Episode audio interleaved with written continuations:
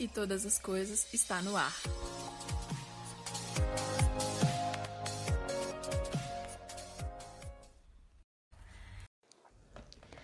E aí, galera, beleza? Dia 4 de janeiro de 2021, nos 45 do segundo tempo, estamos aqui com Provérbios capítulo número 4 para meditar um pouquinho na palavra de Deus. Bem, bem em cima da hora, né? A vida, quando a gente muda a rotina, as coisas ficam. Às vezes elas podem ficar meio bagunçadas assim, o horário pode mudar. Hoje foi um dia atípico, ainda em recuperação aí, acredito, para a reta final de Sará. E aí acabou que o dia começou mais tarde do que eu gostaria. E hoje é segunda-feira, né? Segunda-feira é dia de muita coisa acontecendo.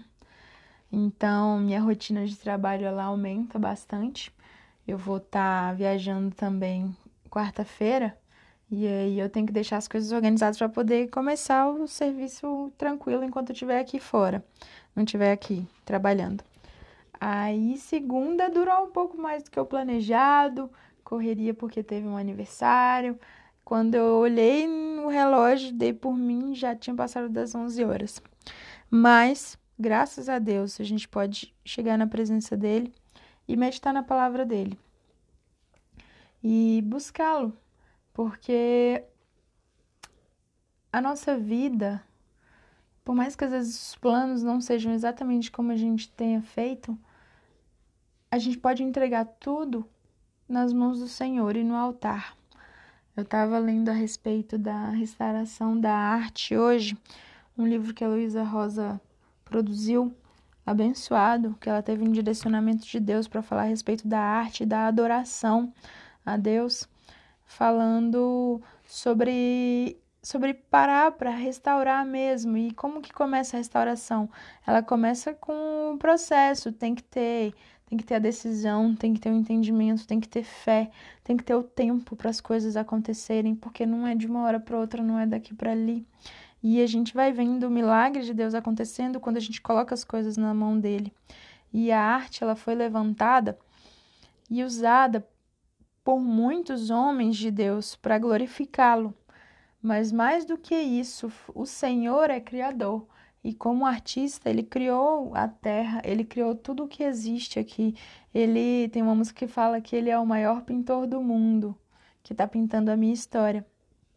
Às vezes a nossa história não tem cor, mas ele vem colocando o amarelo como o sol, a flor rosa, o que é a rosa, né, vermelha, o azul do céu, o verde da grama, e tudo isso pode ser feito na nossa vida quando a gente coloca realmente nosso entendimento, quando a gente coloca aquilo que a gente anseia, quando a gente coloca os nossos temores, quando a gente coloca tudo que nós temos na presença de Deus. E a gente pode ver ele agindo nas nossas vidas. Mas antes mesmo de tudo existir, o Senhor criou. E ele foi um, ele é um artista. E ele criou coisas tão lindas. É, tem um, um desenho para mim que é um dos mais lindos, são as cores da borboleta, que são às vezes pingos, às vezes traços assim de uma cor e, no, e por dentro é outra cor, às vezes ela é preta com um laranja por dentro, ou azul ou branca. Deus realmente é um artista e ele enxerga as coisas como nós não enxergamos. Nós temos a oportunidade de buscar enxergar como ele enxerga quando a gente busca, quando a gente entende que existe um lugar para que nós possamos nos instruir e, e, pensar mais a respeito daquilo que ele quer falar conosco e meditar naquilo que ele quer falar conosco. E hoje que eu quero dar para vocês é o conselho paternal. O capítulo 4 fala a respeito disso, que é o que? É a instrução que vem do pai.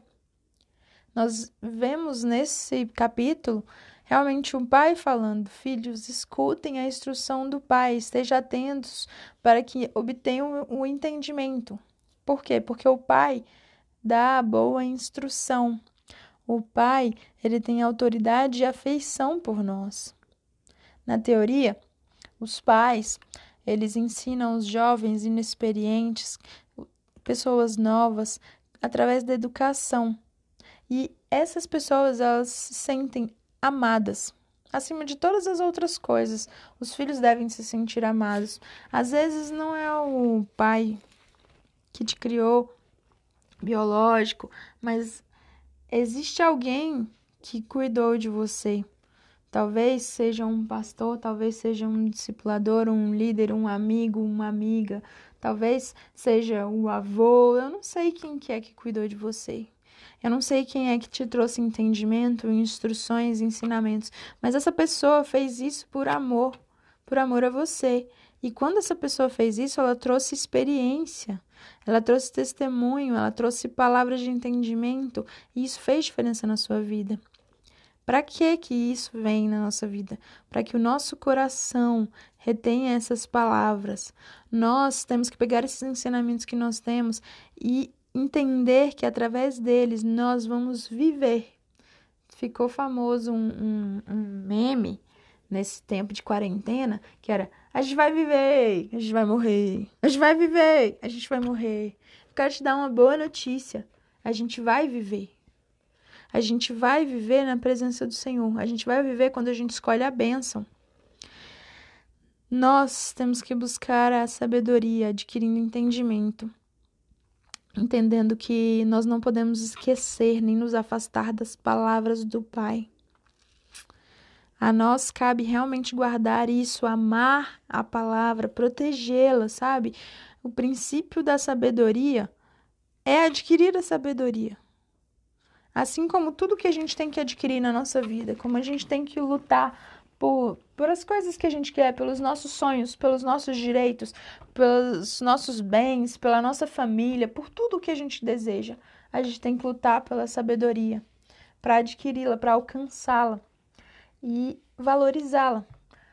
Temos muitos exemplos de pessoas que buscaram alguma coisa, sonharam com alguma coisa, lutaram por aquilo e alcançaram aquilo e realmente sabe? Ficaram felizes por obter aquilo, mas o tempo passou. E quando o tempo passou, a gente esqueceu. A gente deixou para lá, deixou de valorizar.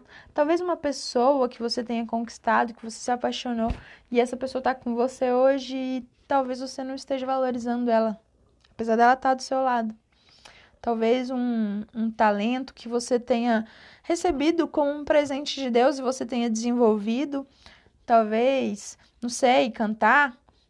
Cantava, cantava bem, mas foi, correu atrás, fez aula, estudou e aí você está cantando muito melhor e de repente você começa a desvalorizar esse dom que Deus te deu e aí ele perde serventia porque não tem mais valor para você e aquilo que não tem valor pode ser descartado, jogado fora. A sabedoria não, ela tem que ser valorizada. Por quê? Porque ela vai nos exaltar. Se nós abraçarmos a sabedoria, ela, ela vai nos honrar. Vai ser como um diadema enfeitando a cabeça, como uma coroa da graça, da graça de Deus sobre as nossas vidas. E essa coroa, ela vai entregar ao Senhor a glória. As palavras de Deus, os anos da vida das pessoas que são mais velhas, nos ensinam e esses anos serão multiplicados nas nossas vidas, porque nós vamos saber qual é o caminho que nós devemos andar, um caminho reto, um caminho diferente onde a gente não se perde, um caminho onde se a gente começar a correr, a gente não vai tropeçar, onde a gente vai guardar as instruções e elas vai nos levar à vida. Evite Evite fazer coisas que fogem da, da presença de Deus. Evite a vereda, o caminho daqueles que fazem coisas ruins, coisas más. Desvie-se desse caminho, passe longe disso, sabe? É aquele conselho. Passa longe do abismo, para você não correr o risco nem de cair. Anda no lugar seguro, porque aí você não vai se perder. Cuide para que você não faça as coisas que são ruins, por mais que às vezes elas pareçam interessantes ou atraentes ou sabe, sedutoras. Olhe para essas coisas com sabedoria e veja que caminho aquilo que você está querendo fazer vai te levar. Porque o caminho do justo é como a luz da alvorada, é como o sol nascendo, que vai brilhando cada dia, cada ponto, cada momento mais, até ser dia claro. E a gente vai conseguir ouvir as palavras. e a gente vai conseguir andar conforme a vontade dele. No mais íntimo do nosso coração, a gente vai encontrar saúde para a nossa vida, para o nosso corpo. E dessa fonte vai proceder a vida. Que nós nos afastemos da falsidade que tantas vezes tem tentado chegar até nós. Que nós fiquemos longe dos lábios perversos, sabe aquelas pessoas que falam maldades, que falam mal dos outros, a troco de nada, reclama de tudo. Fique longe disso. Que os nossos olhos fixem naquilo que está diante de nós, para que a gente saiba onde a gente está caminhando. Que a gente não se perca nesse momento, exatamente nesse momento. Que a gente considere as nossas ações antes de executá-las, para ver se elas estão de acordo com o que devem ser. Para que as nossas ações sejam conformemente devem ser boas, agradáveis independente de todas as tentações, que nós conseguimos andar num caminho reto, não inclinando nem para a direita nem para a esquerda, mas afastando os nossos pés do mal. O que, que isso quer dizer? É andando longe do perigo. É olhando para a vida, prestando atenção naquilo que está na nossa frente e, e caminhando longe daquilo que nos leva para a maldade, para o pecado, para, sabe, para a tentação. É caminhar realmente olhando para a vida e pensando o que, que a vida tem de bom. Eu vou fazer isso aqui. Isso aqui glorifica a Deus. Isso daqui é de boa fama. Isso daqui é agradável. Isso daqui vai fazer bem para o meu próximo. Isso daqui vai glorificar o Senhor. Isso daqui vai fazer a diferença na vida das pessoas. Aquilo ali não. Isso aqui não. Isso daqui eu vou andar longe. Fulano de tal não devo andar com essa pessoa e enxergar e entender que a gente tem uma vida pela frente. Não importa a sua idade, você tem uma vida pela frente. E o que, que você quer fazer com a vida que você tem pela frente? 2021 tá aí, um ano inteiro pela frente. 361 dias pela frente. O que, que você quer fazer com o seu 2021? Hoje eu te pergunto. Você quer andar no caminho da maldade?